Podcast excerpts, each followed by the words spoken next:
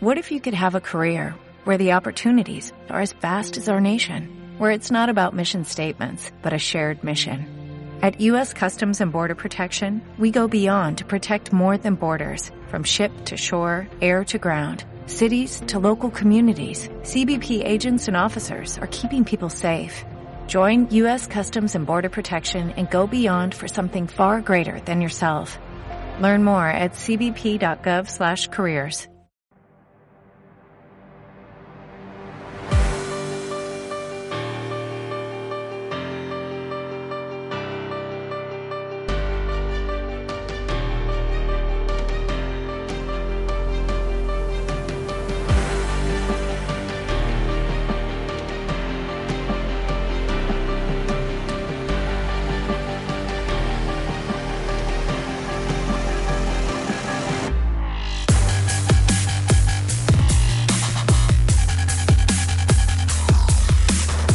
Muy buenos días, amigas y amigos oyentes de Colectivo Burbuja. Os doy la bienvenida a un nuevo programa de Economía Directa. Hoy tenemos con nosotros a Jordi Yatzer. Buenos días, Jordi. Buenos días. Y tenemos también a Joseán Paunero. Buenos días, Joseán. Hola, buenos días a todos. Hoy vamos a hablar de los resultados en las elecciones del Reino Unido, victoria aplastante del Partido Conservador, de los Tories. Eh, hay ahora mismo pues un, una crítica muy intensa a lo que ha pasado entre los laboristas para este auténtico desastre que han sufrido. Después hablaremos de la cumbre climática en, sus dos vertientes, tanto la sección oficial como la cumbre social del clima. Y por último hablaremos de la demografía en España, que han salido datos de demografía, los últimos de de primer semestre del 19, saldos migratorios del 18. Tenemos mucho, mucho de qué hablar sobre la demografía en España. Empezamos con los resultados de las elecciones en el Reino Unido y me gustaría, Jordi, que nos hicieras un análisis y también nos dijeras tu opinión de qué es lo que ha llevado a esta, a esta derrota, pues casi, casi diríamos desastrosa del laborismo en el Reino Unido. Adelante.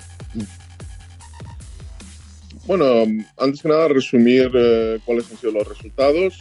Eh, los conservadores, los Tories, han, conseguido 364 asientos, la mayoría absoluta son 326.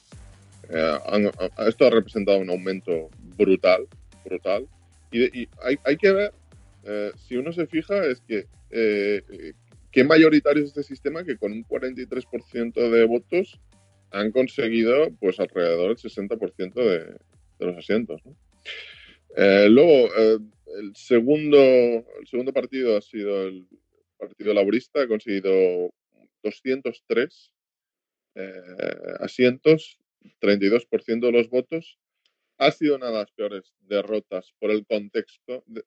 el contexto ha sido tan malo que se han perdido algunos distritos que desde que hay elecciones, habían votado a laborista. ha sido, ha sido una elección horrible para Corbyn. De hecho, Corbyn ha, dimitido y, bueno, luego hablaremos de él, pero creo que estas elecciones son un paradigma de los problemas que tiene la izquierda en estos momentos en el mundo. El tercer partido ah, han sido los nacionalistas escoceses que prácticamente han conseguido casi todos los... Porque aún no, aún, no, aún no, había acabado el recuento en el momento en que estaban estos datos, pero prácticamente van a conseguir todos los distritos de Escocia. Si no, quizá no consigan uno o dos, pero los números apuntan a que van a ser todos. Eh, llevan 48 en estos momentos. Y luego, eh, la derrota de los liberales demócratas, eh, aunque descenden de 12 a 8, con, son solo 4, pero las expectativas que tenían eran tan altas y era el partido que se había mm, encumbrado como el anti-Brexit, que ni siquiera ha conseguido un asiento la líder del, del Partido Liberal Demócrata. De hecho, va a dimitir también. En estos momentos ya se está uh, rumoreando y con casi total seguridad no va a ser la líder en las próximas elecciones. Eh, los eh, unionistas democráticos eh, han conseguido 8 y bueno, el, remanente de los 15 siguientes ya, son partidos más pequeños. ¿no? Esto lo que supone es que aquellos que pensaban que el Brexit no iba a ocurrir, lo siento, pero el Brexit en estos momentos es prácticamente ya imparable. Ya es imparable porque aunque haya disensiones dentro del partido ah, conservador, la mayoría que tienen es tan alta, tienen prácticamente 38 escaños por encima de la mayoría, aunque tuvieran 15, 20 eh, asientos eh, que puedan pasarse a las filas no Brexit, es que continuarán teniendo mayoría absoluta. Ya deja la, la, situación en una posición parecida a la española. Van a ir ya a cuartas, terceras, quintas elecciones. Ya no tiene mucho sentido. Esto no se puede parar. Y desde el punto de vista de, los, eh, de la oposición, repito, casi todos van a tener que dimitir, excepto la líder del partido uh, nacionalista escocés, que probablemente va a querer otro referéndum, porque esto cambia las reglas del juego, en el sentido de que el Reino Unido sale de la Unión Europea. Y más grave es lo que apuntaba al principio. ¿Por qué este desastroso resultado de Corbyn? Vamos a ver, Corbyn es, en general Corbyn es visto en el Reino Unido como un muy mal candidato. Es un muy mal candidato, es considerado una persona muy, muy de izquierdas, al mismo tiempo una persona de la élite intelectual, y no me falla la memoria, sus padres son ingenieros y su padre es ingeniero y su madre es matemática.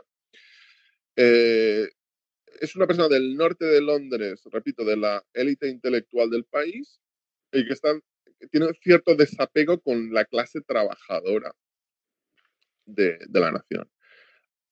Hay una, dentro de, los artículos que se han ido publicando en la prensa anglosajona, eh, se critica que Corbyn está paralizado por este tipo de, política que afecta más al Reino Unido que, a, perdón, más a Estados Unidos que al Reino Unido, que es esta, esta política identitaria de lo políticamente correcto dentro de la izquierda que le tiene atenazado. Es algo que no ha gustado dentro de, los posibles votantes. Hay otro sector que no le perdona que cuando era más joven estuviera muy cercano a los republicanos irlandeses, a los nacionalistas republicanos irlandeses, cuando había un problema de terrorismo en el Reino Unido muy grave. Es lo mismo, es lo mismo que se le, por ejemplo, en, España se le recuerda Podemos cada dos por tres, ¿no? Cuando cuando Pablo Iglesias iba a, las islas. Eh, sí, sí. y, de Podemos, no sé qué, sí, sí. Sí, entonces, mm. aunque, aunque en el Reino Unido es diferente, porque los ingleses, si algo ha demostrado el Brexit es que les da igual que se independice, o no les da igual, pero aceptan, pueden aceptar que eh, Escocia se independice y, pero sí que no le perdonan eh, cierta tradición. Es, es, es, un país mucho más nacionalista que España, mucho más seguro de sí mismo que España y hay ciertas cosas que no se perdonan en, Inglaterra, en el Reino Unido.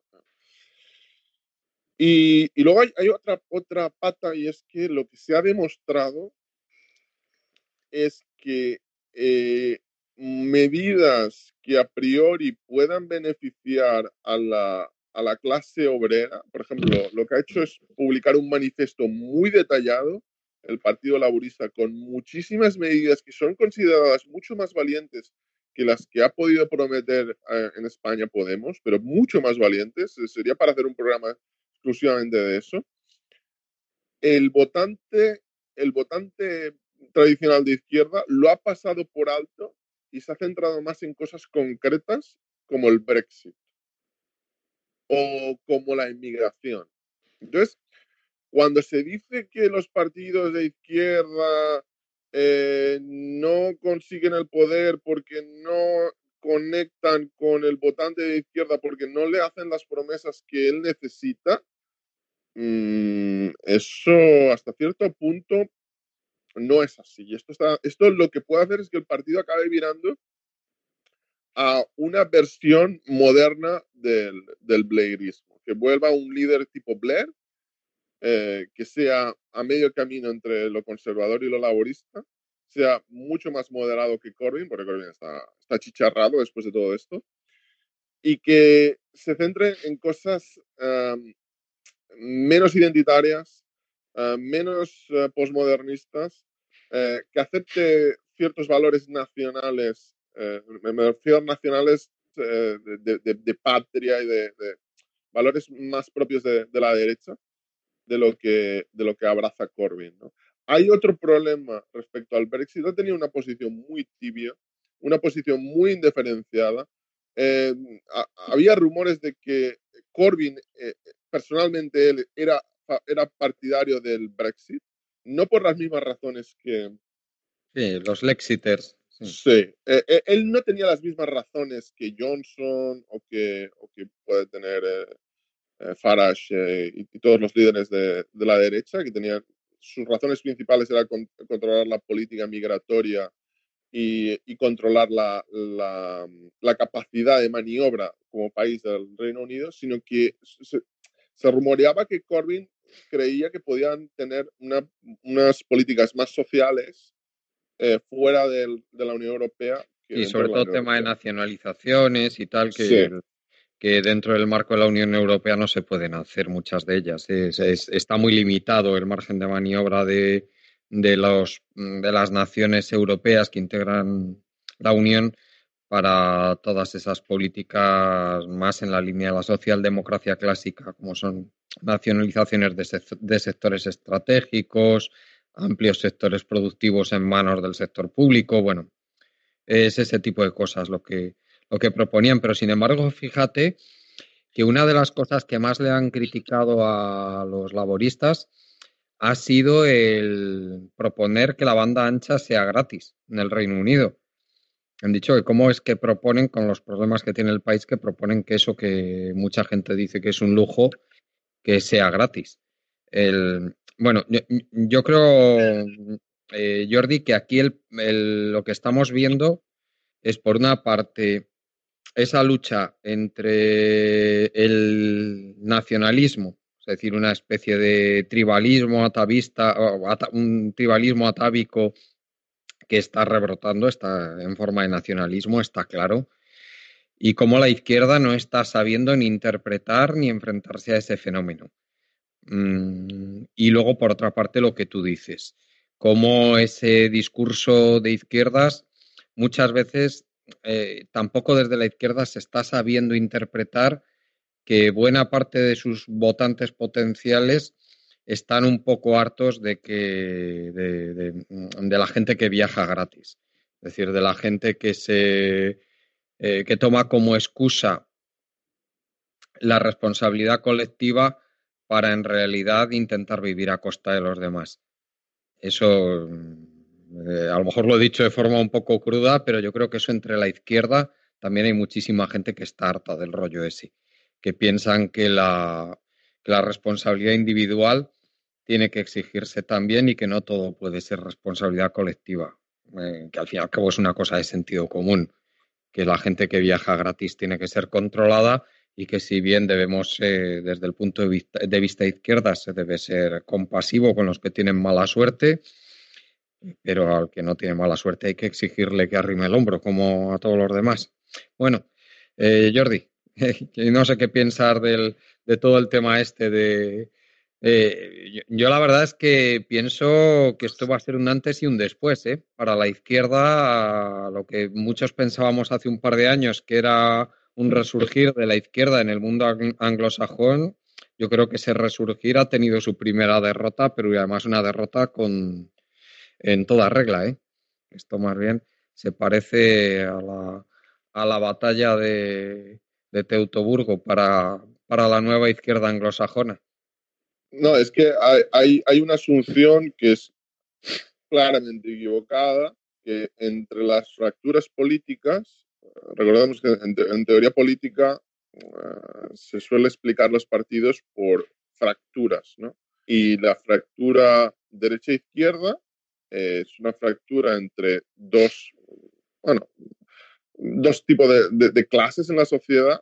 Eh, la fractura nacionalismo-centro es por el tipo de apego a cierta región o cierta identidad nacional hay, otras que en España prácticamente existen, como la, religiosa, porque no hay, aquí no hay partidos democristianos, quizá el PNV podría considerarse, pero prácticamente no los hay. Hay otros países en los que sí. Y se suele considerar desde la izquierda que claramente eh, la fractura más importante es la de clase, la izquierda-derecha. Y a mi modo de ver, eso no es verdad. cuando hay tensiones nacionales, la fractura nacional es mucho más potente. Eh, se ha trasladado en, en este debate, se ha acabado trasladando eh, más que a, una cuestión de clase, a una cuestión del Brexit, de una cuestión nacional del Reino Unido, como país, como qué posibilidades se tiene y, eh, con ello, y eso ha sido lo central. Y se ve en Cataluña también, que, que pacten un partido de derechas y uno de izquierdas como RC y, y la antigua convergencia, y, o la antigua convergencia y la CUP, ciertas cosas, eh, no tiene sentido si, si la fractura derecha-izquierda eh, fuera menor que la fractura nacional. Eso, eso, es, eso, es, una asunción de la izquierda que yo creo que es completamente equivocada y cuando se clama que no, que, la gente obrera del mundo se tiene que unir para... Perdón. si, si hay una bandera eh, que se empieza a agitar, eh, muchos se van a, tomar el mástil de esa bandera antes que el máster de la clase. Joseán, eh, ¿qué piensas de estos resultados en las elecciones británicas? Y especialmente me gustaría que, nos analizaras eh, qué piensas de esta derrota estrepitosa de, la izquierda en el Reino Unido. Bueno, yo creo que hay, habéis entrado en muchos temas que yo creo que muchas veces de los temas que estáis hablando yo creo que da para hacer un tema solo, o sea, de, de ello, ¿no? Entonces, eh, a mí me gustaría entrar en el tema de, la izquierda realmente, ¿no? Sobre todo porque eh, creo que hay una de las cosas que a veces, eh, digamos, se está confundiendo, ¿no? Yo creo que hay ese buenismo, ¿no? O sea, ese buenismo que a veces parece que impregna todo y que todo tiene que ser, digamos, gratis y que pueda haber gente pues que realmente esté, pues pueda vivir sin trabajar, ¿no? Es decir, que incluso te puedes encontrarte gente que hoy por hoy eh, está trabajando y que tiene un salario muy bajo, pero muy bajo, que, hablemos del salario mínimo y que se está encontrando muchas veces que, pues que realmente no le merece la pena ir a trabajar, aunque suena así de, fuerte. O sea, eh, hay ahora un debate bastante intenso en, Euskadi porque eh, la RGI, que, que yo creo que es algo positivo que, tengamos, pues va a subir un 4% el año que viene con, unos presupuestos que, se han aprobado y un 4% de subidas son eh, subidas más o menos importantes que, hace que haya gente que esté ganando el salario mínimo que se pueda plantear si le merece la pena trabajar o no trabajar. Eh, esto es un debate que yo creo que habría que entrar desde el punto de vista de la izquierda claramente. O sea, es que eh, si miráramos a un país comunista como pasaba en la URSS, eh, todo el mundo trabajaba.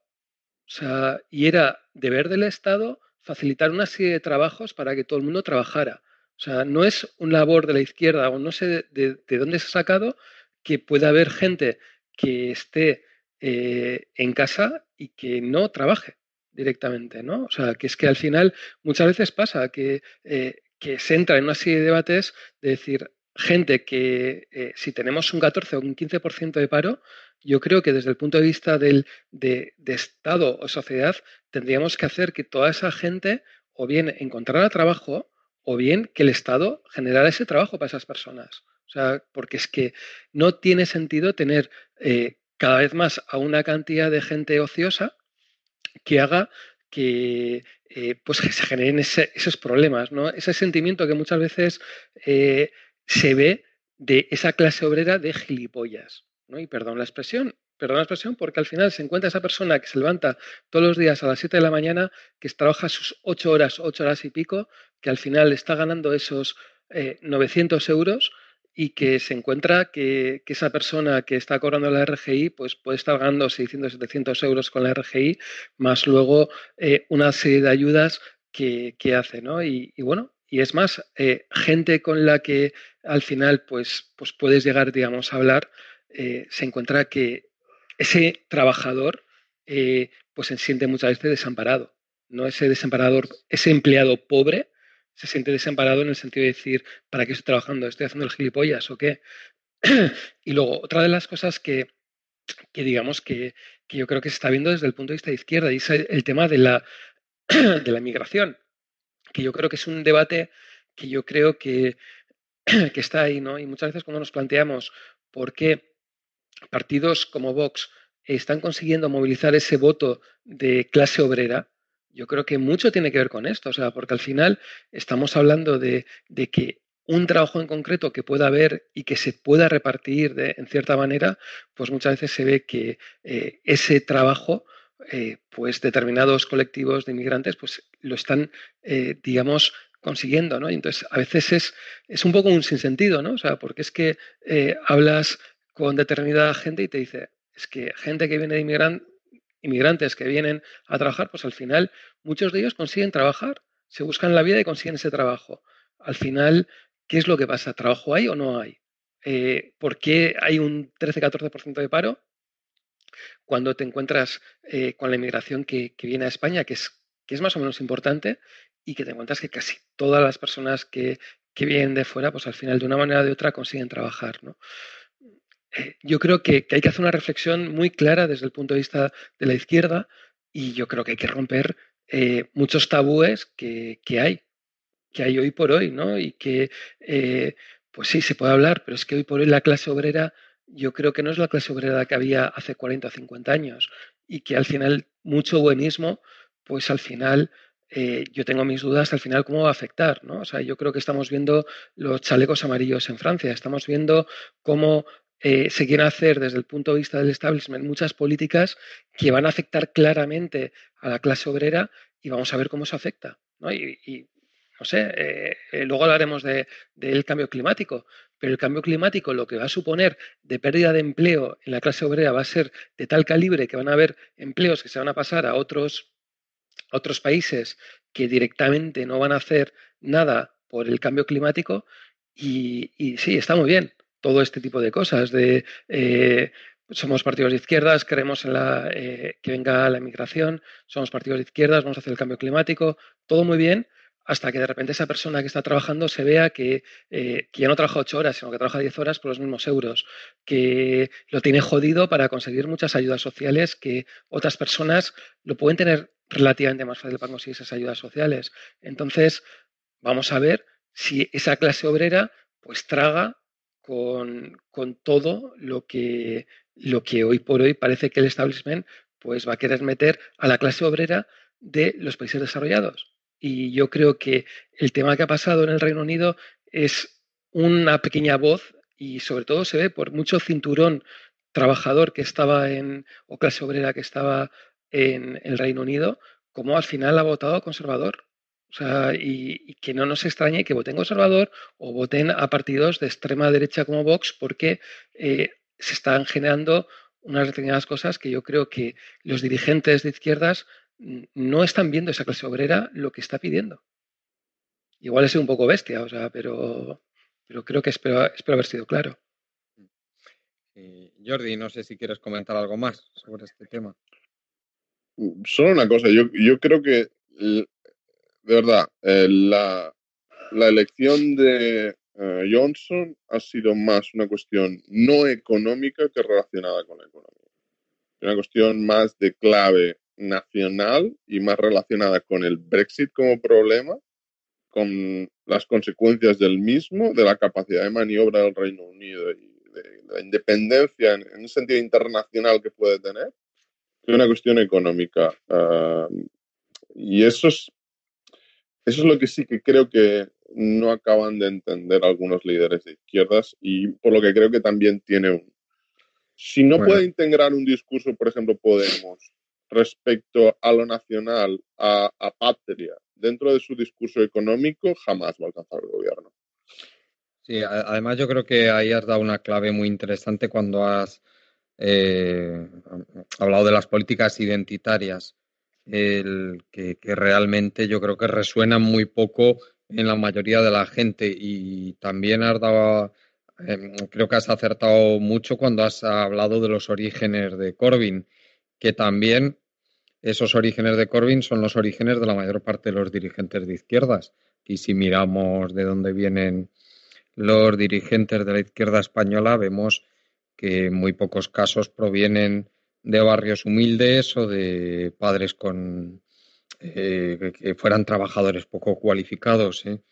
Entonces, ese, ese alejamiento de lo que, tiene esta gente, de lo que es el día a día, de, de lo que deberían ser, de quienes deberían ser sus votantes, creo que también es muy importante, porque no les entienden. a la, clase trabajadora de los países, me parece a mí que los dirigentes de izquierdas, por sus orígenes y por su trayectoria vital, no, no entienden ni cuáles son sus preocupaciones, ni qué es lo que quieren. No, realmente no saben nada. Se basan en encuestas, en unas encuestas en que muchas veces, que muchas veces no saben interpretar.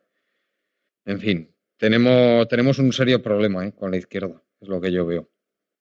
Eh, sí que me gustaría también recalcar que lo que has dicho, Josean, de la, de la migración, ¿eh? que, mm, hay muy poquita evidencia de que la inmigración extranjera tenga efectos sobre los salarios de la, de la gente del país. Muy, muy poco, porque normalmente lo que hace esa emigración es cubrir plazas de, de puestos que no se ocuparían en otro caso.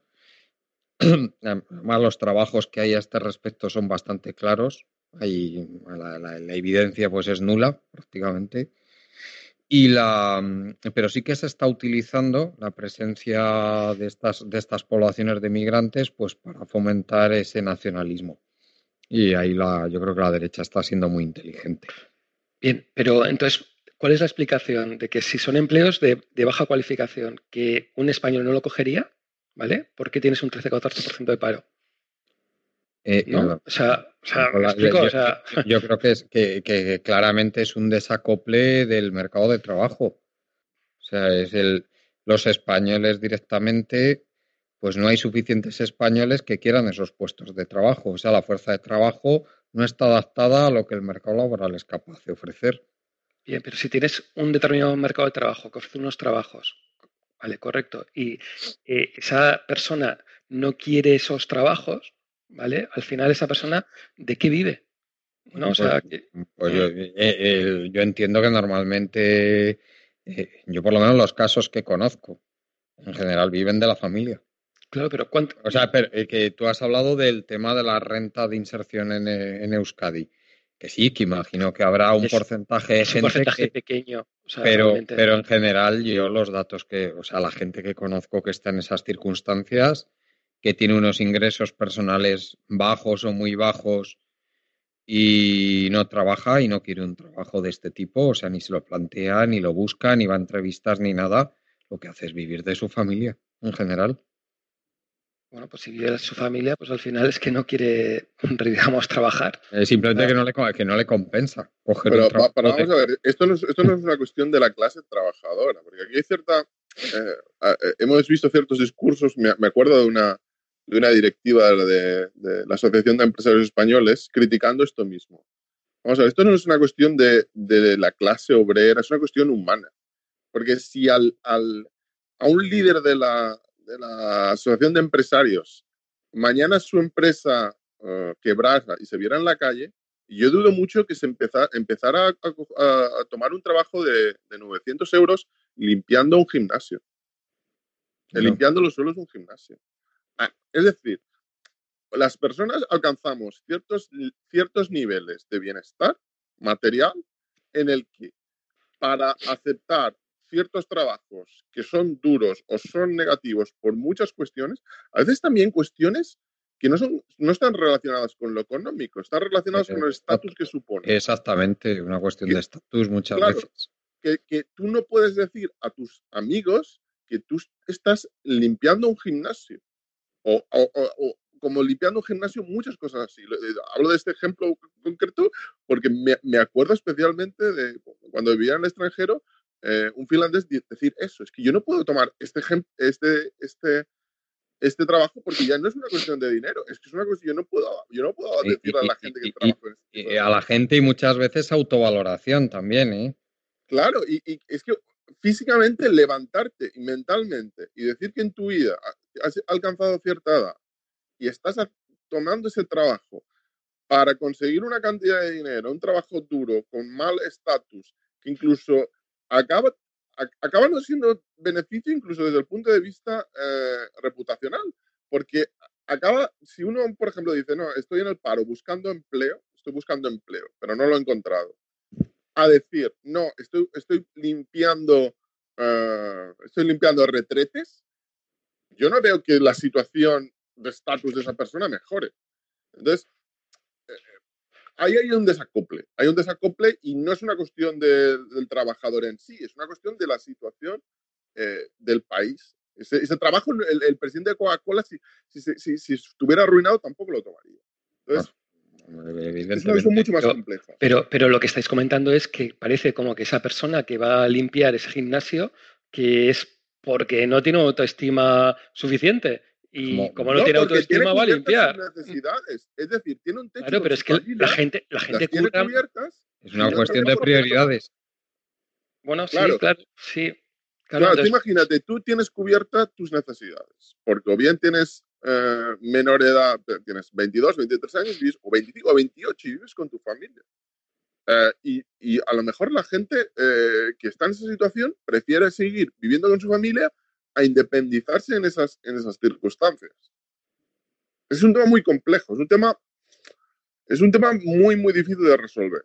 A, ciertos niveles de salario, eh, son empleos que no, no, es tan fácil decir, no, es que, es que toma, toma, ese empleo. Eso va más allá del dinero.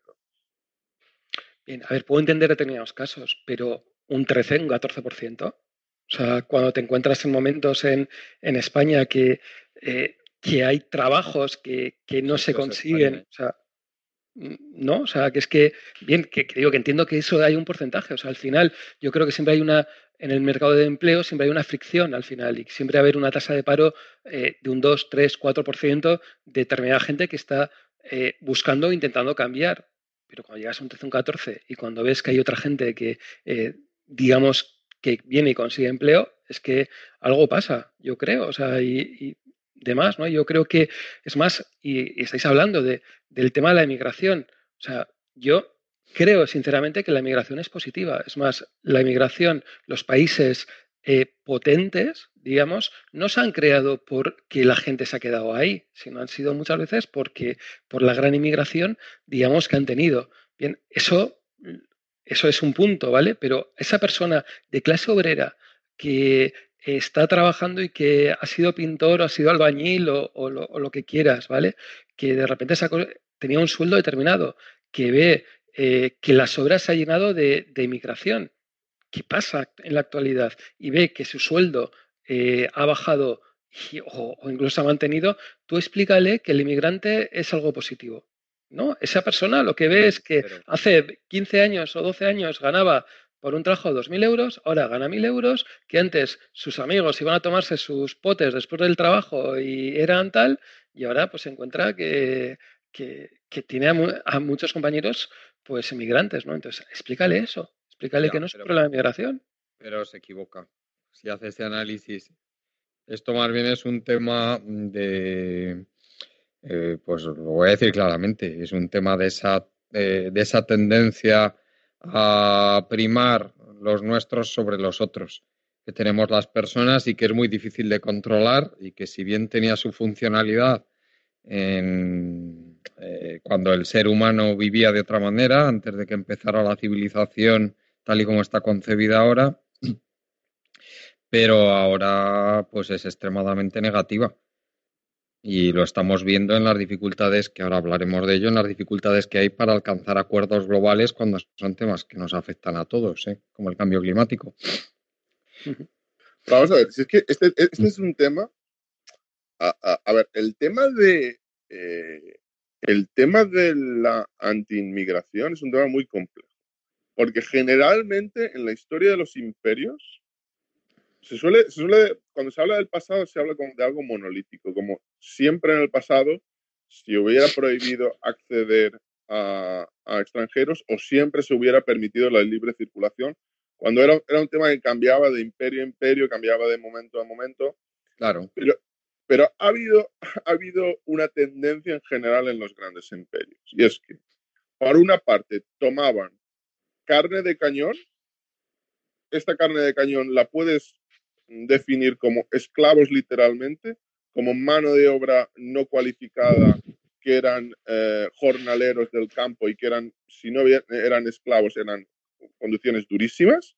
Y por otra parte, mano de obra cualificada, que eran burócratas desde, desde el, imperio persa hasta la actualidad en Estados Unidos, tomando ingenieros de Vietnam. Eso siempre ha sido así. Por una parte, se han cogido eh, mano de obra no cualificada para hacer trabajos muy duros y tener una retribución relativa barata y mano de obra cualificada que no tiene el país en sí. Eso lo ha repetido casi todos los imperios. Y en estos momentos estamos en lo mismo. No es nada, no es nada, no es nada ah, extraño. Y siempre ha creado fricciones. Siempre ha creado fricciones todo esto. Mm. Lo extraño es cuando se, argumenta que eh, no tiene que entrar nadie.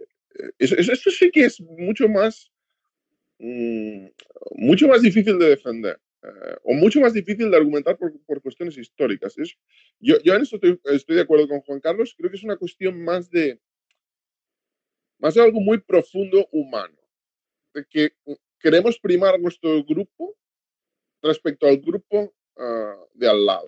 Ese grupo lo podremos definir por cuestiones, eh, por una cuestión de etnia, de idioma, de, de religión, dependiendo de la división que se realice en cada momento. Pero que es una cuestión mucho más profunda. Mm.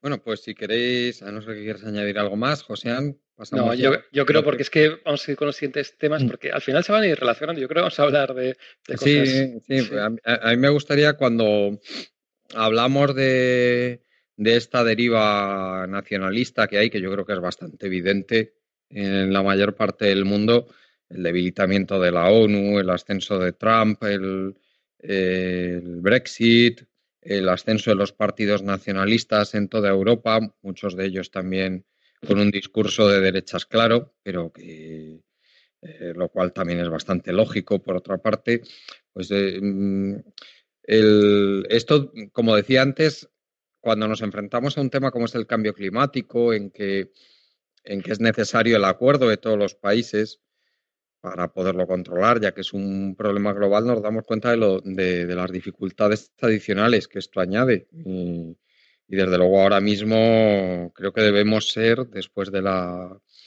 de la cumbre del clima, debemos ser muy negativos ¿eh? sobre que se puedan tomar medidas de control del cambio climático. A mí me gustaría también comentar lo que he visto en la cumbre social del clima, Ayer tuve la oportunidad de hablar en representación del grupo Petersen Italia. Recordad que, que Colectivo Burbuja, como medio de comunicación y sobre todo por su podcast Radioactividad, pues también forma, de esta, forma parte de esta plataforma, ya que hacemos difusión del, eh, del tema energético pues en muchas ocasiones. También aquí en Economía Directa se, se hace. El tema energético, el tema de recursos. Yo, yo lo que he visto ahí sobre todo es eh, gente que está convencida de que hay que cambiar el, de que hay que hacer cambios sociales profundos, ¿eh? Básicamente. Mm, el, cambio climático, yo creo que no hay ninguna duda en la, en la cumbre social del clima, ya está asumido que tiene un origen antropogénico, o sea, es un cambio climático antropogénico. Eso no, no tiene no hay prácticamente nadie que lo dude. Y ahora mismo nos encontramos eh, que las dudas están en otro ámbito. Las dudas están, lo primero, en cuánto va a ser ese cambio climático, si realmente vamos a ser capaces de controlarlo en 1,5 grados, si, va, si van a ser 2 grados, si van a ser 3 o 6, incluso como dicen algunos modelos, las consecuencias de ese cambio climático, si van a ser tan graves como dicen algunos modelos o bien no van a ser tan graves. Y en último lugar, pues qué medidas hay que tomar para controlar ese, cambio climático. Ahí tenemos propuestas eh, claramente en el ámbito de un anticapitalismo radical, que eso también se ha visto en la cumbre social del clima, sobre todo en el ámbito anarquista se ven esas, esas propuestas y propuestas eh, desde ahí vemos todo el abanico hasta propuestas como son la se han visto en la COP25 en que el mercado debería ser el que debería tomar el protagonismo principal y regular con los mecanismos de precios los problemas que vayan surgiendo por ahí pasando por todo eh, economías mixtas acuerdos internacionales globales, eh, gente que dice que los países ricos tienen que bajar mucho el consumo de materias primas y energía para que ese consumo se reparta a nivel mundial de una forma más o menos equitativa. Bueno, y también me ha llamado mucho la atención dos cosas. La primera, eh, la sensibilidad de la gente joven.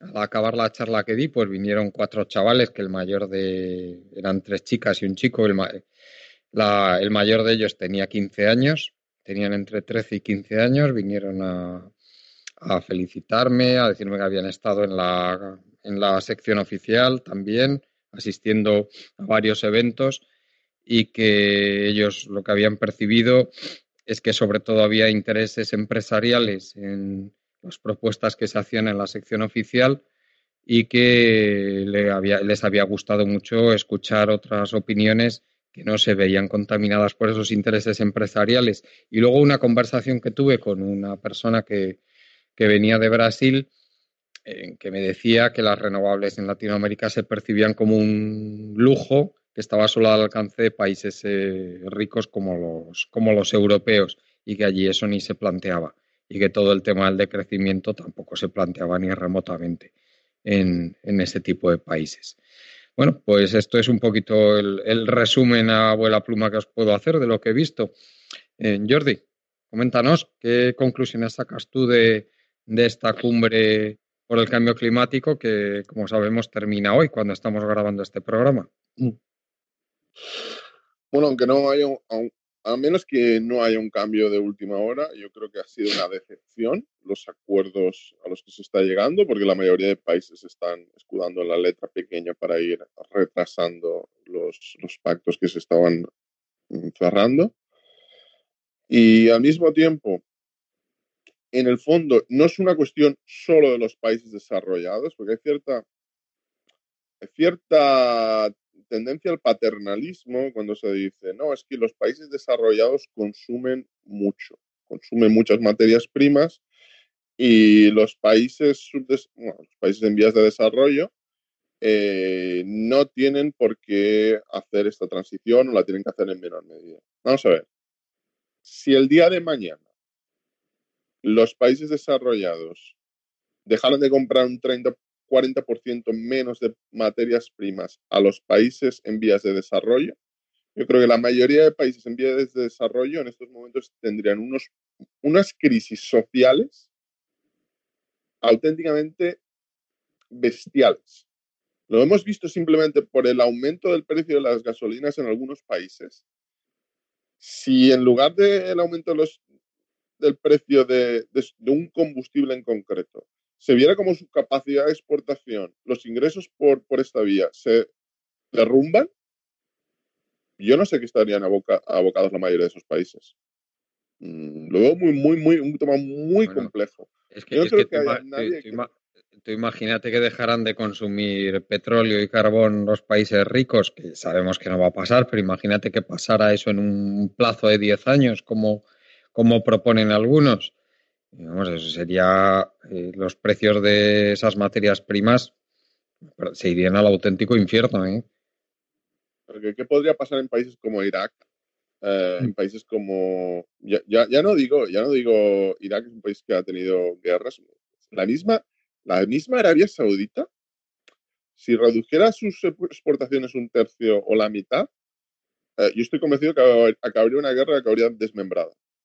Pero, pero una guerra realmente salvaje, una guerra civil salvaje en el interior. Entonces, es muy fácil hablar de decrecimiento, pero es muy complejo llevarlo a la práctica porque en el fondo a nadie le interesa. A nadie le interesa hacerlo, al menos de forma rápida. Y se puede decir, no, bueno, pero es que lo queremos hacer escalonadamente, escaladamente en cuántos años. En 15 años, en 20 años, que en 20 años queremos reducir un 50% o un 40%. Eh, porque si bien es cierto que hay cierto consenso, y esto lo comentábamos fuera de antena, respecto a que hay un cambio climático antropocénico, no hay consenso respecto a las consecuencias ni a los plazos. Eso no lo hay. Y eso, los modelos son extremadamente complejos. De hecho, eh, hablábamos hace dos o tres meses de, que el, mismo padre, la teoría de Gaia, bueno, ha cambiado de opinión tres o cuatro veces en los últimos diez años. porque sus predicciones no es que no se cumplieran, es que eh, quedaron lejísimos de, acercarse a, lo que, había previsto. Es un tema que a día de hoy eh, lo que encierra también es personas que no se están preocupando únicamente por el cambio climático. Quieren satisfacer otras cosas. Y quieren, por ejemplo, poner en cuestión el sistema capitalista. Si uno lee eh, todo, la mayoría de, movimientos eh, en pos del cambio climático, de crecentistas, etcétera. O, sea que lo que nos estás diciendo que realmente ocurre en muchos de estos movimientos es que están tomando la excusa, el, cambio climático como excusa para un, movimiento político. No, no, creo que sea una excusa, porque quiero decir, no creo que sea algo que no les importe el cambio climático, pero creo que sí que forman un paquete en el que consideran que eh, para llegar a ese, esa, de crecimiento y esa, ese enfriamiento del cambio climático, esa, esa detención del cambio climático, necesitamos uh, acabar con el capitalismo. Y aquí volvemos al tema del principio.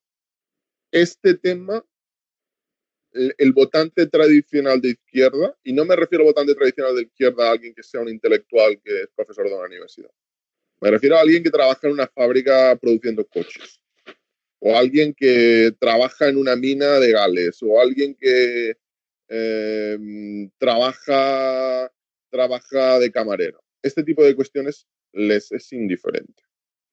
Les es indiferente no desde un punto de vista intelectual, porque luego se hacen encuestas se acaban malinterpretando. Se puede decir, no, el 80% de la gente está a favor del cambio climático. No, pero el 80% de la gente que está a favor de hacer en concreto, está a favor de no ir a, Mallorca o a Canarias en vacaciones y tomar un avión? ¿Está a favor de tomar esa medida específica para detener el cambio climático? ¿Está a favor de tomar eh, medidas efectivas en cada uno de sus ambientes de su vida? ¿De dejar de comprar eh, eh, productos industriales procedentes de países que están contaminando, sea Estados Unidos, China, etcétera, para que eso ocurra? Porque ¿estás dispuesto a pagar 20 eh, euros más o a consumir menos? O, a cambiar de móvil en lugar de cada año, cada tres años? Yo no veo que eso sea así. No veo que eso sea así. Entonces, me parece que es un tema muy difícil de resolver. Eh, me, parece que eh, hay otra desconexión aquí entre lo que racionalmente se puede estar de acuerdo, que es una forma un tanto abstracta, pero no efectiva, y que a mi modo de ver se va a resolver cuando la lucha contra el cambio climático genere el volumen de negocio necesario como para que el sistema dé una vuelta para poder sobrevivir. No para, no para acabar con el capitalismo, no, no, para poder sobrevivir. Bueno, eso es un poco el Green New Deal, lo que se está diciendo, ¿no? Que se fomente desde el sector público en colaboración con las empresas energéticas, básicamente esa transición hacia las renovables, que se está criticando también mucho ¿eh? en la cumbre social del clima, o se ha criticado mucho ya, hoy es el último día. Mm, piensan que lo que, se está haciendo para orientarlo no hacia la lucha contra el cambio climático, sino hacia el negocio de las energéticas. Bueno, de hecho, ayer eh, se publicó una entrevista a toda portada en el mundo con Ignacio Sánchez Galán, el CEO de Iberdrola, que yo creo que si, no sé, si, si mañana me, me, voy a Madrid, a, lo mejor aún le pillo sentado en la Puerta del Sol con con un cartón al lado, al lado de Greta Thunberg. Es que, es que era, era, era alucinante. Es que estaba clamando porque se hiciera algo contra el cambio climático. Sí, que, hay una posibilidad de negocio impresionante. Pues brutal, es que, es que imaginaos las inversiones que hay que hacer para sustituir todas las instalaciones de energías no renovables, nucleares, plantas de gas, el, la, o sea, ciclos combinados y luego ya en el transporte toda la infraestructura eléctrica que hay que hacer para poder alimentar a los vehículos eléctricos, que habría prácticamente que duplicar la infraestructura que tenemos ahora mismo existente, que eso no se habla poco, pero eh, estamos hablando de eh, de estaciones transformadoras, de líneas de más alta capacidad, lógicamente, porque las que hay ahora mismo no pueden alimentar a, los, a las estaciones de carga de los vehículos eléctricos, no tienen capacidad para ello. En fin, ahí hay un negocio brutal. ¿eh? En la, esta misma semana, lo hablábamos por antena, esta misma semana es una noticia que a mí, me ha parecido realmente importante y que en los medios españoles se ha dado muy poco eco. Eh, siete países europeos han, han, aprobado la creación con un presupuesto de 3.000 millones de euros del equivalente a un Airbus de baterías. Vamos, a, un complejo, a una empresa pública con capital público eh, transnacional dentro de la Unión Europea que va a dedicarse simplemente a mejorar las baterías y que, y que van a, de entrada 3.000 millones y quieren traer 5.000 millones más eh, de, privados, serían 8.000 eh, millones. Es que ahora mismo es el punto clave. Es el punto clave para la electrificación de amplios sectores o sobre todo el transporte es ese. Eh, porque las renovables, el problema fundamental que tienen, o sea que con la con el estado actual de la tecnología de las renovables es imposible sustituir los combustibles fósiles. Eso, eso hay que decirlo claramente. Por las intermitencias que tienen las renovables, por la escasísima, eh, o sea, por lo carísimo que es el almacenamiento de la energía para su uso posterior, por lo caras que son y pesadas que son las baterías y su escasa densidad energética, que hace que sean pesadísimas eh, que tengan una masa gigantesca en relación a la energía que almacenan. Bueno, el, daos cuenta que un depósito de gasolina eh, normal de un vehículo almacena 10 veces más que una batería que pesa 10 eh, veces más que, esa, que ese depósito de gasolina. O sea, en esas nos encontramos dos órdenes de magnitud de diferencia en densidad energética entre la gasolina y una batería eléctrica la, tecnología le, no, no, no, no, tiene capacidad para hacer esa sustitución ahora mismo. Entonces, o tenemos una mejoría drástica, que no sé si será finalmente tecnológicamente posible, el, como para que se pueda sustituir a los combustibles fósiles en unas condiciones de precio razonables y que se puedan pagar, o, desde luego que se olviden de esa sustitución de combustibles fósiles de forma masiva, porque yo no la veo por ningún lado ahora mismo. ¿eh? es que, es, vamos a ver, eh, yo creo que, cada semana eh, algún, algún oyente indignado me envía un mensaje sobre este tema, prácticamente cada semana. y, yo creo que es el tema que más indigna a la gente, que tengas una visión distinta respecto a esto. Vamos a ver, el petróleo y los, y los combustibles fósiles se están utilizando y, la apuesta se hace sobre ellos porque es una tecnología ya probada, ya amortizada, es, fácil el acceso, se viene utilizando desde más, hace más de 100 años el caso del petróleo, más de 200 años el caso del carbón, etc. Y se, utiliza por la simple razón de que se puede utilizar y es barato. Cuando deje de ser tan barato y o cuando cree problemas ecológicos que sean eh, verdaderamente dañinos para la industria en sí, no tanto para las personas como para la industria en sí y para el sistema en sí, veremos si de verdad no se puede hacer esa sustitución. Y veré, porque la sustitución no se tiene que hacer de un día para otro, no se tiene que pasar, se dice, no, es que necesitaríamos 8 mil millones de toneladas de litio, necesitaríamos 8 mil millones de toneladas de cobalto. Vamos a ver, la transición no, se puede, tiene por qué hacer dentro de 5 años. Puede hacerse durante 50 años. Nadie, nadie puede con, con, con números sostener que es imposible que no haya combustibles fósiles para hacer una transición de 50 o 60 años. Es, viendo las curvas, ¿cómo que, cómo que no hay, por ejemplo, eh, carbón, gas, gas no se ha llegado ni, al peak gas, eh, y petróleo para hacer esa transición durante 50 años. Cuando hemos visto el precio de las baterías ha caído el, prácticamente el 90% en 10 años. El 90%. Ya algunas ya casi no utilizan cobalto, están utilizando el 80% menos de cobalto que hace 5 años. Cuando se empieza a meter dinero ahí, ya, ya veremos si, el problema de la sustitución es algo imposible, porque eso, eso lo quiero ver. Mm. Bueno, desde luego ahora mismo estos son futuribles. ¿eh? Creo que ninguno tenemos la bola de cristal ni podemos saber hasta dónde puede llegar la tecnología de las renovables a la hora de sustituir a los combustibles fósiles. Hay gente, desde luego, lo que sí que está claro es que con la tecnología actual esa sustitución no es posible. Ahora, que pueda haber un cambio tecnológico que haga que esa sustitución sea posible en el futuro, pues desde luego yo creo que afirmarlo o negarlo a día de hoy es simplemente hacer una apuesta sin fundamento suficiente. Lo que, lo que sí que sabemos también es que a muy largo plazo vamos a una situación que es lo que Alicia y Antonio Valero en su libro Tanatia trataron claramente, que es la de disgregación. Las la economía circular, una economía moderna, no puede ser circular por definición, porque las tasas de recuperación, de reciclaje nunca pueden llegar a 100% y a largo plazo siempre vamos a ir a una situación en que las materias primas van a estar tan disgregadas en la, en la litosfera que va a ser casi imposible el recuperarlas. Pero bueno, estamos hablando probablemente de cientos de años. ¿eh?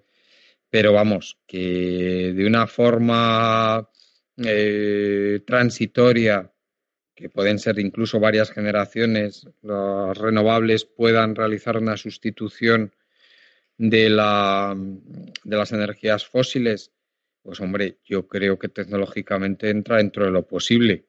Yo no me atrevería a poner la mano en el fuego, pero tampoco me atrevo a negarlo, que puede que eso pueda llegar a ocurrir. Es que, es que la clave es esa, la clave es, la clave es que no lo sabemos, pero desde este movimiento se, se reduce la incertidumbre a cero.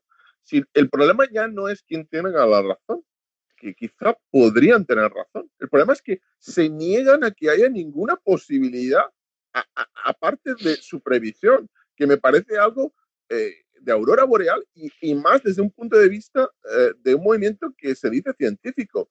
¿Cómo puedes negar que haya una alternativa a tu tesis?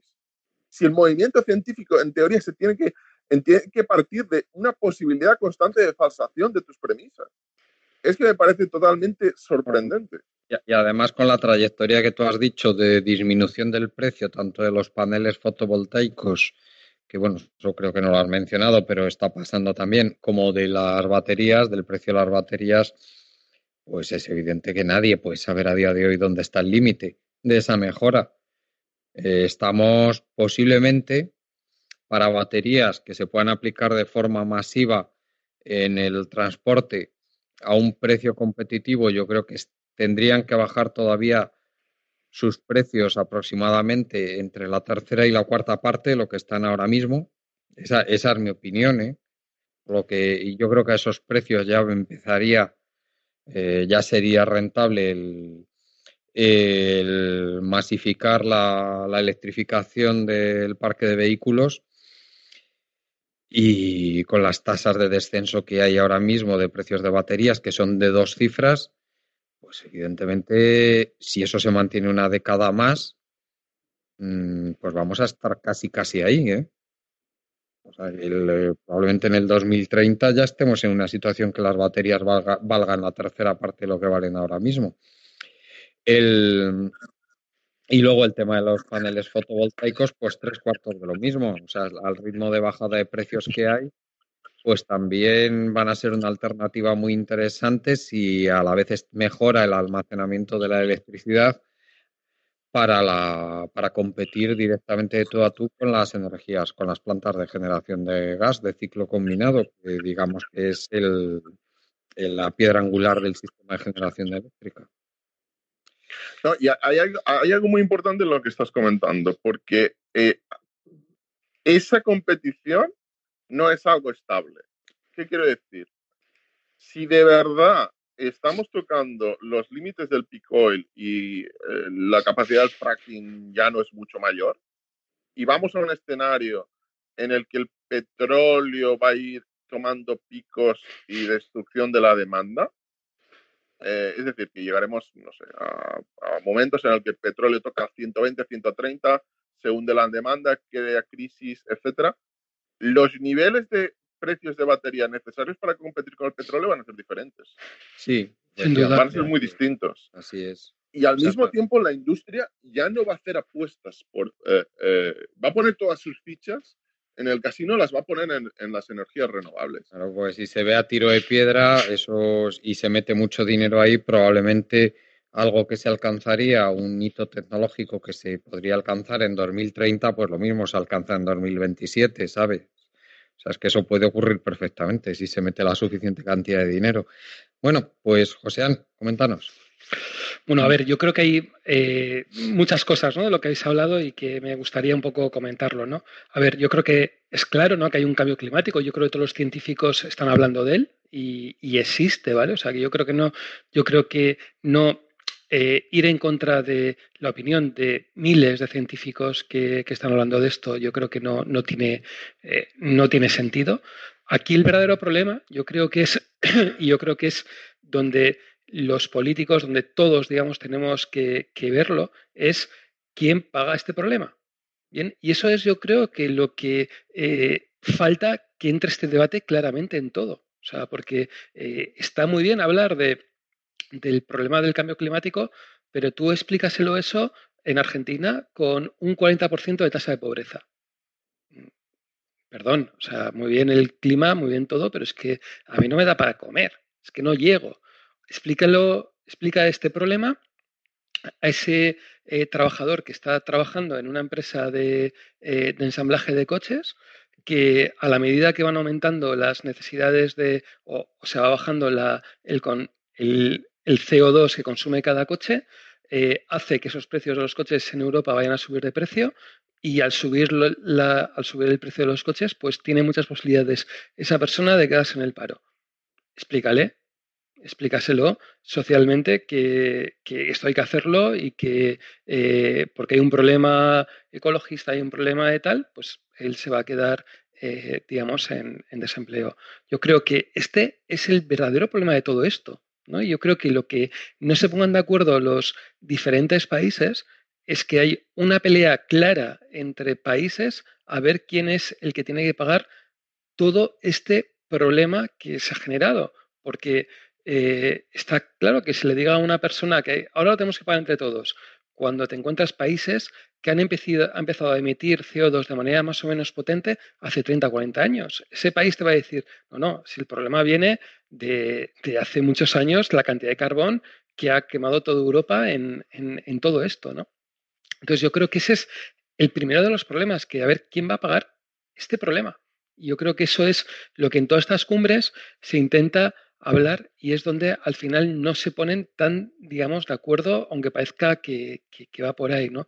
Luego, lo que habléis del tema de, del peak oil, ¿no? Y que, a ver, eh, todo depende del precio de la energía y todo ese precio de la energía va a depender de cada uno de los países.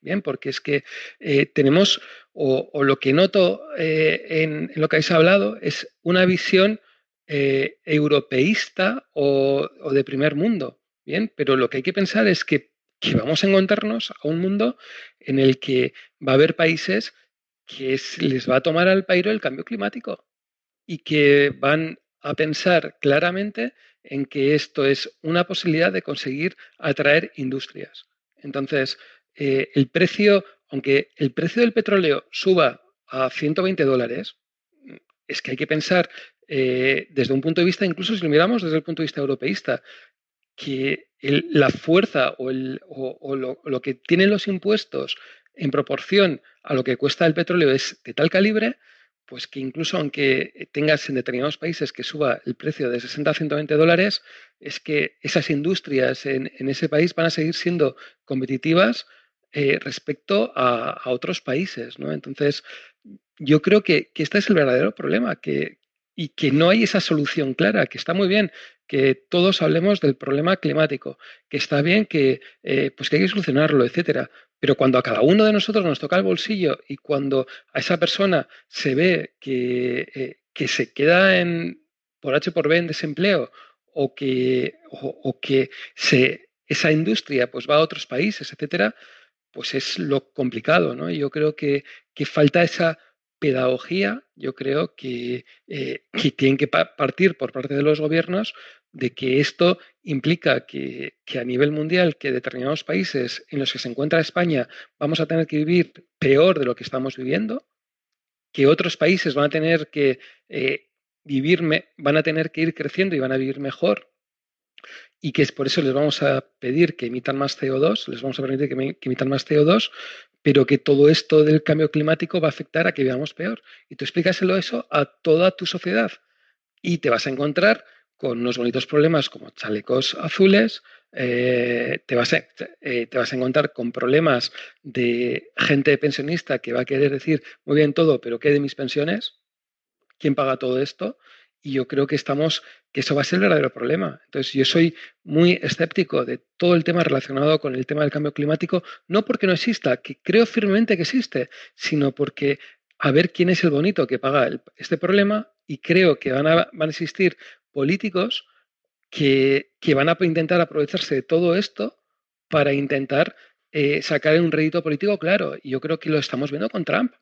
Trump es una persona que está negando el cambio climático y, niega el cambio climático porque desde el punto de vista político le favorece una visión de, de, intentar conseguir ese voto de esa persona eh, que se ve que tiene eh, problemas. Tú explícale eh, a Trump que, vamos a tener que tener menos industria en Europa o en Estados Unidos porque esa industria tiene que trasladarse a, Sudamérica o Asia. O sea, ¿alguien le va a votar? ¿Cómo puede defender ese, eh, ese de American First? Imposible. Entonces, yo soy muy, muy escéptico respecto a cualquiera de, digamos, de, estos cambios que se puedan producir porque realmente existe el cambio, pero luego cuando entramos en el micro o entramos en, cada país, las presiones van a ser tan brutales que, veo muy complicado que, muchos gobiernos puedan pagar esta fiesta. No sé qué os parece a vosotros, pero yo lo veo muy, muy complicado. Jordi, no sé si quieres comentar algo más sobre este tema. Eh, que sí, os comento, nos quedan poco más de 15 minutos de programa si queréis pasamos no, nada más. Sí, sí. Es el, tema demográfico. Eh, empezamos dando algunos datos de lo que sabemos. Lo primero es saldo migratorio, después eh, estuvimos desde 2010 hasta 2015 con saldo migratorio negativo en España. El peor año fue 2013, en que tuvimos un saldo migratorio negativo de 251.000 personas. El 2008, perdón, 2009 fue el último año con saldo migratorio positivo de 12.000 personas y 2008 todavía arrastrábamos la oleada que tuvimos en el eh, en la primera década del siglo, o sea, en los primeros años del siglo XXI, y hubo un saldo positivo de 310.000 personas, pero es que en 2016 ya tuvimos un saldo positivo, 87.000, y este año eh, pasado, 2018, hemos superado a 2008 y hemos tenido un saldo positivo de 333.000 personas. ¿eh? Y luego tenemos a nivel demográfico, hemos tenido el récord de nacimientos negativos desde 1941, si no me equivoco, ahora me, me corriges si he dado mal el dato, Jordi. y el primer semestre del año 2019 han vuelto a bajar el número de nacimientos un otro 6,2%. El saldo vegetativo en España, que es la diferencia entre nacimientos y defunciones, pues es 45.000 personas negativo y solo se ha podido evitar el descenso de la población gracias al saldo migratorio. También datos muy negativos en cuanto a matrimonios, que siguen en tasas bajísimas, en niveles bajísimos y especialmente nefasto para, para la, en cuanto al saldo vegetativo, pues ha sido Galicia, Castilla-León, la Comunidad Valenciana y solo Madrid ha tenido un saldo vegetativo sustancialmente positivo, pero tan solo de 3.000 personas, no ha llegado a 3.000 personas en el primer semestre del 19. Ha habido alguna comunidad más con saldos positivos, pero vamos, insignificantes. Y bueno, en resumidas cuentas, esa es la situación demográfica que tenemos. A ver, si quieres, Josean, darnos tu, decirnos tu análisis de lo que estamos viendo. Adelante.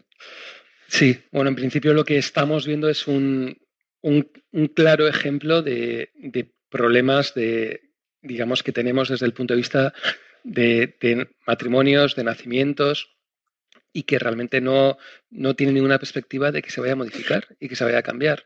Eh, la tendencia eh, ya no es que sea mala, es que lo peor de todo es que yo creo que los próximos años que nos vienen son todavía peores. O sea, porque es que hay que recordar que eh, las personas que están en, sobre todo las mujeres en edad de tener hijos, eh, digamos que las cohortes que están entrando son muy inferiores a las cohortes de mujeres que están saliendo en, la edad fértil. ¿no?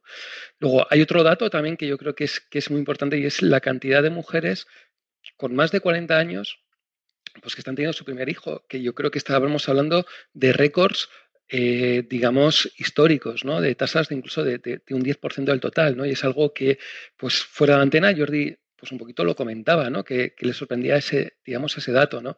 Entonces, la tendencia es clara, ¿no? Y yo creo que es una tendencia clara de, de que el crecimiento vegetativo es negativo y va a ser todavía más negativo, o sea, porque incluso tenemos, hay que tener en cuenta que la tasa de mortalidad está más o menos estable. Es decir, que esta estabilidad significa que año a año va aumentando un mes, medio mes o dos meses, incluso depende de algunos años que, han sido muy positivos, la esperanza de vida en España. Es decir, que, habrá un punto que igual no se pueda, digamos, mantener eh, este, este, patrón y nos encontremos que, la tasa vegetativa sea eh, muy, pero que muy, muy baja. Eh, una tasa vegetativa negativa implica que ese país va a entrar en problemas gravísimos, ¿no? Y es problemas como lo que puede estar pasando, digamos, en Japón. La única solución que al final tiene España para que eh, tenga crecimientos y que sea un país, pues, pues con crecimiento económico del PIB, es realmente que venga migración. O sea, yo creo que es algo que, se ve bien a las claras, ¿no? Y que, y que hace falta que venga, ¿no? Entonces, lo que hay que pensar es esa migración que, ven, que tiene que venir a España y tenemos que favorecer que venga esa migración, qué tipo de migración queremos que venga. Yo creo que es eso lo que, digamos, tendríamos que tener, yo creo que una política, digamos, estatal, clara, ¿no? Y que, y que todos los partidos políticos, pues al final eh, lo vieran y dijeran a la gente que, que para que España crezca hace falta que vengan inmigrantes y que esta inmigración tenemos que definir qué modelo de inmigración queremos. Si queremos un modelo de inmigración eh, al estilo canadiense, al estilo australiano, o queremos un modelo de inmigración eh, libre, o, podemos aprovechar ese modelo de inmigración que tenemos, que gracias a, los países latinoamericanos, pues podemos tener una cantidad de personas latinoamericanas que vengan a España importante, ¿no? Entonces, eh, eso yo creo que, que nos falta ese debate, ¿no? por no entrar en el debate de cómo podemos favorecer que, pues que haya más niños en España, que yo creo que, esa partida yo creo que lo veo la veo perdida entera. O sea, que, yo creo que, que, ni entrar en ese debate porque lo, tenemos perdido. Jordi, ¿qué nos puedes decir de estos datos demográficos? Que, la, verdad es que se acentúa muchísimo la tendencia que comentamos siempre, ¿no? Y lo más sorprendente es la rapidísima recuperación de, del saldo migratorio positivo, ¿no? Son, son unos datos que son eh, verdaderamente dramáticos porque voy a dar una perspectiva histórica de los datos españoles de nacimientos eh, que los tenemos desde el año 1941, prácticamente desde un año y medio después de acabar la guerra civil, o menos de un año y medio. En 1941 nacieron en España 278, perdón, sí, 278.718 niños. Entre el año 55 y el año 1979 nacieron en cada uno de esos años más de 300.000 niños. En cada uno de ellos. Eh, a partir del año 80, el, el número de nacimientos va cayendo y toca suelo en el año 98. Eh, en el año 98, 90, más o menos es, dependiendo de, las dos estadísticas, hace el suelo en el año 98 o hace el suelo en el año 96. eh, que lo, hacen suelo en 179.000. Recordemos, veníamos de 30 años seguidos con más de 300.000 eh, más de 300.000 nacimientos y del año 1941, prácticamente la, la posguerra, eh, España hundida, en ruinas, que nacen 278.000. A partir del año 1998, el número de hijos por mujer no sube, pero sí que aumenta el número de inmigrantes que hay en España. Ah, la población española aumenta muchísimo, aumenta en prácticamente 8 o 10 años, aumenta en 8 o 10 millones de personas. Si, si, vamos a números reales, probablemente aumenta 8, 8 millones. ¿Y qué pasa? Que había gran parte de esa población que era gente entre 28 y 45 años. Con lo cual había más gente en edad de tener hijos. Y lo vemos que a partir de 1998 se recupera el número de nacimientos sin recuperarse el hijo, los hijos por mujer. Se, recupera un poco, pero prácticamente muy poco. Y lo que hace es que el número de nacimientos van aumentando hasta el año 2008, justamente, que es el inicio de la crisis, eh, que nacen 255.000 niños. A partir del inicio de la crisis, dejan de venir inmigrantes, cae de nuevo la natalidad, y en estos momentos el número de nacimientos es, 170, es de 170.000. Recordemos, año 1941, primer año desde que hay estadísticas, 278.000. Actualidad, 170.000.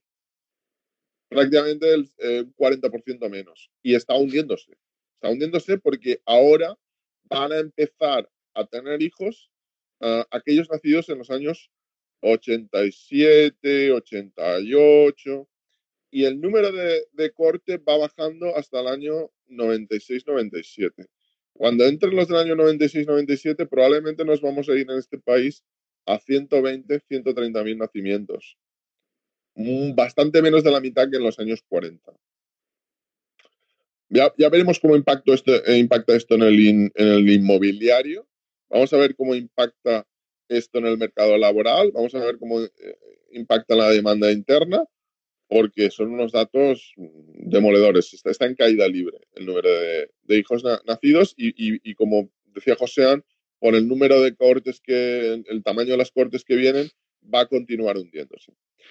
Sí, se puede, se puede saber más o menos, como comenta Jordi, lo que puede afectar desde el punto de vista de nacimientos muertes, la tasa vegetativa es bastante fácil estadísticamente llegar a controlarla, más o menos.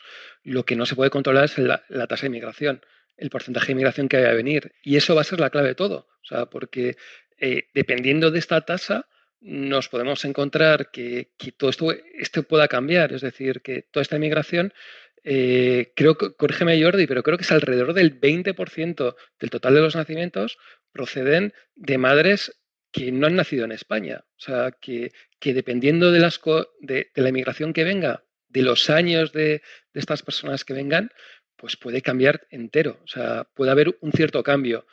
En lo mejor de las situaciones nos podemos encontrar con más o menos parecido el número de nacimientos que hay hoy por hoy, pero que, vamos a depender de la inmigración, claramente. Ya, no tiene remedio el tema, porque es que además eh, lo primero que las políticas de, fomento de la natalidad son, o sea, tienen, es muy complejo eh, diseñar una política de fomento de la natalidad que sea eficaz, en primer lugar, y lo segundo, que no hay ninguna intención de hacer tal cosa, eh, porque encima son políticas bastante caras y no hay ningún gobierno que tenga la menor intención de hacer eso ni lo va a hacer un gobierno de derechas, ni lo va a hacer tampoco este posible gobierno de izquierdas que vamos a tener.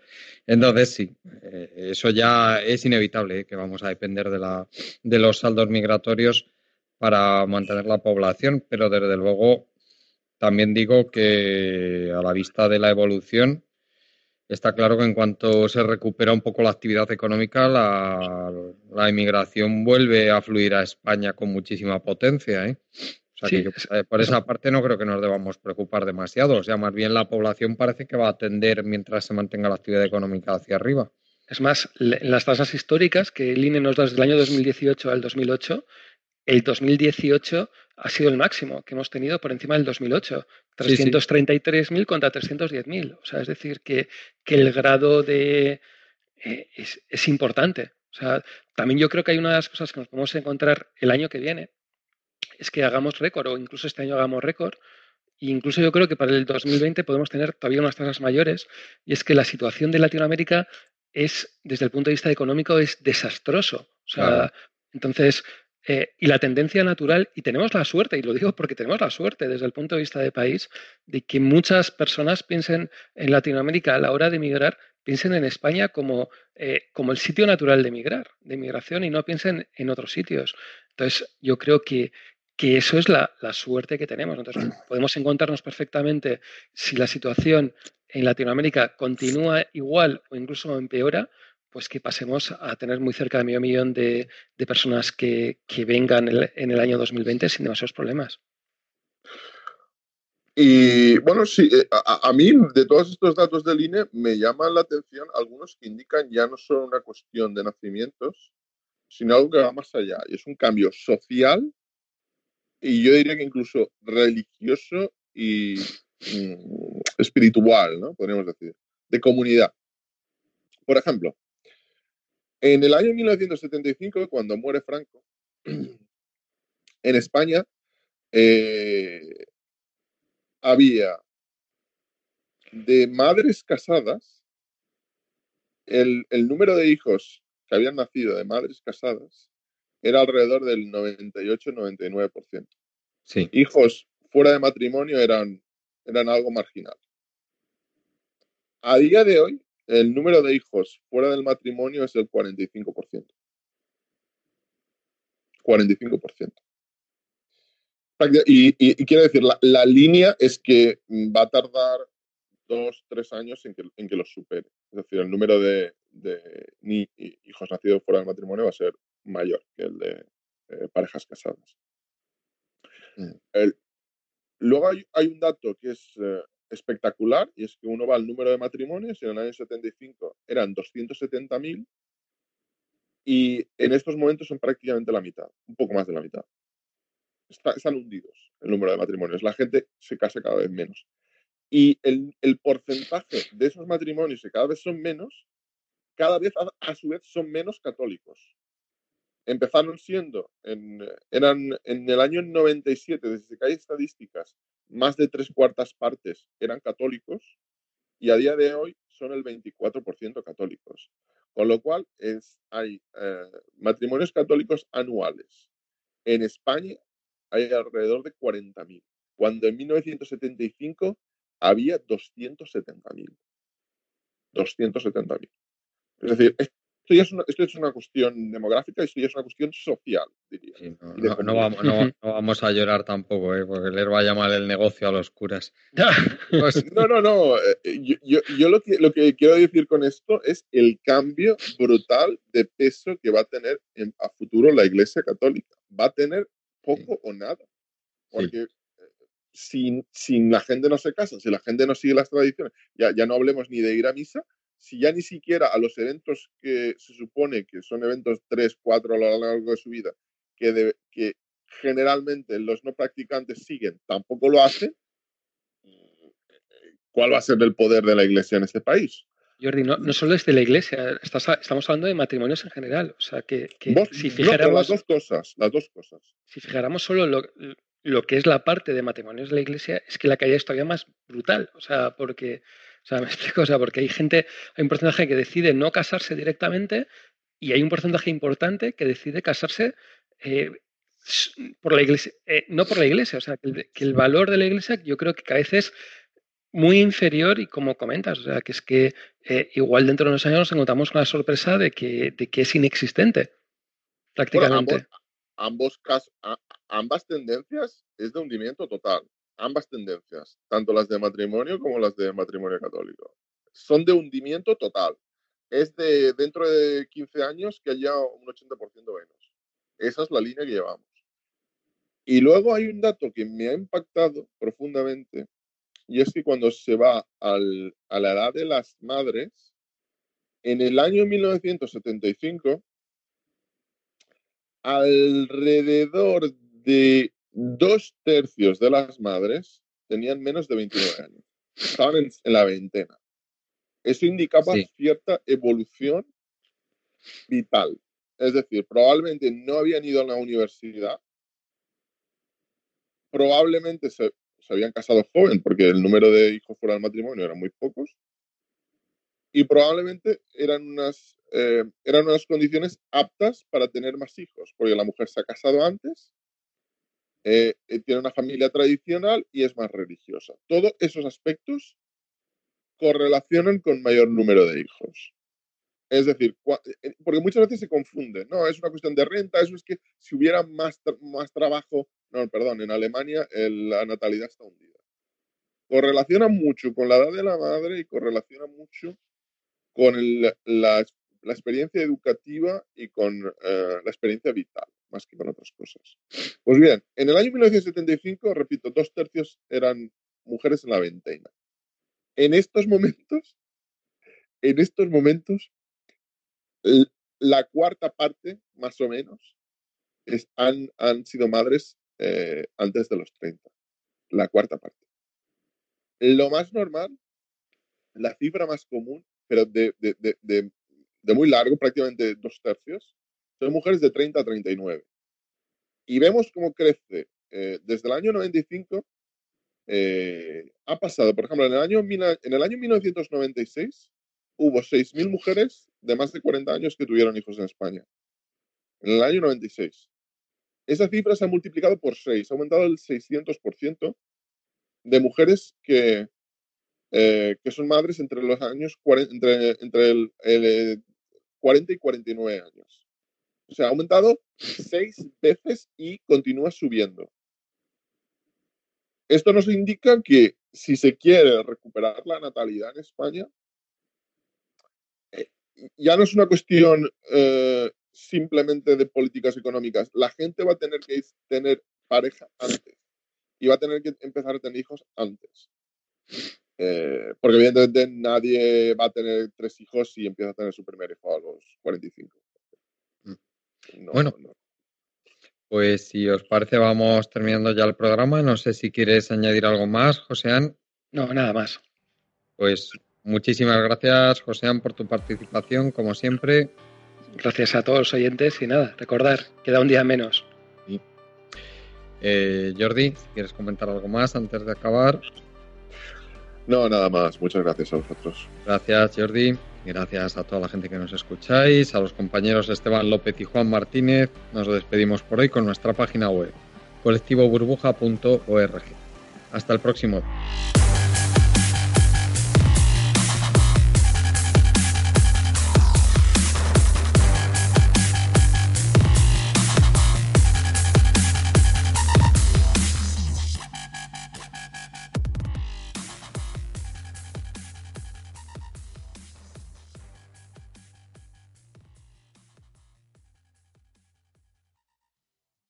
¿No se merece tu familia lo mejor? Entonces, ¿por qué no los mejores huevos? Ahora, Egglands Best están disponibles en deliciosas opciones. Huevos clásicos, de gallina libre de jaula y orgánicos de Egglands, que ofrecen un sabor más delicioso y fresco de granja que le encantará a tu familia. En comparación con los huevos ordinarios, Egglands Best contiene la mejor nutrición como 6 veces más vitamina D, 10 veces más vitamina E y el doble de omega 3 y B12. Solo Egglands Best. Mejor sabor, mejor nutrición, mejores huevos. Visita egglandsbest.com para más información.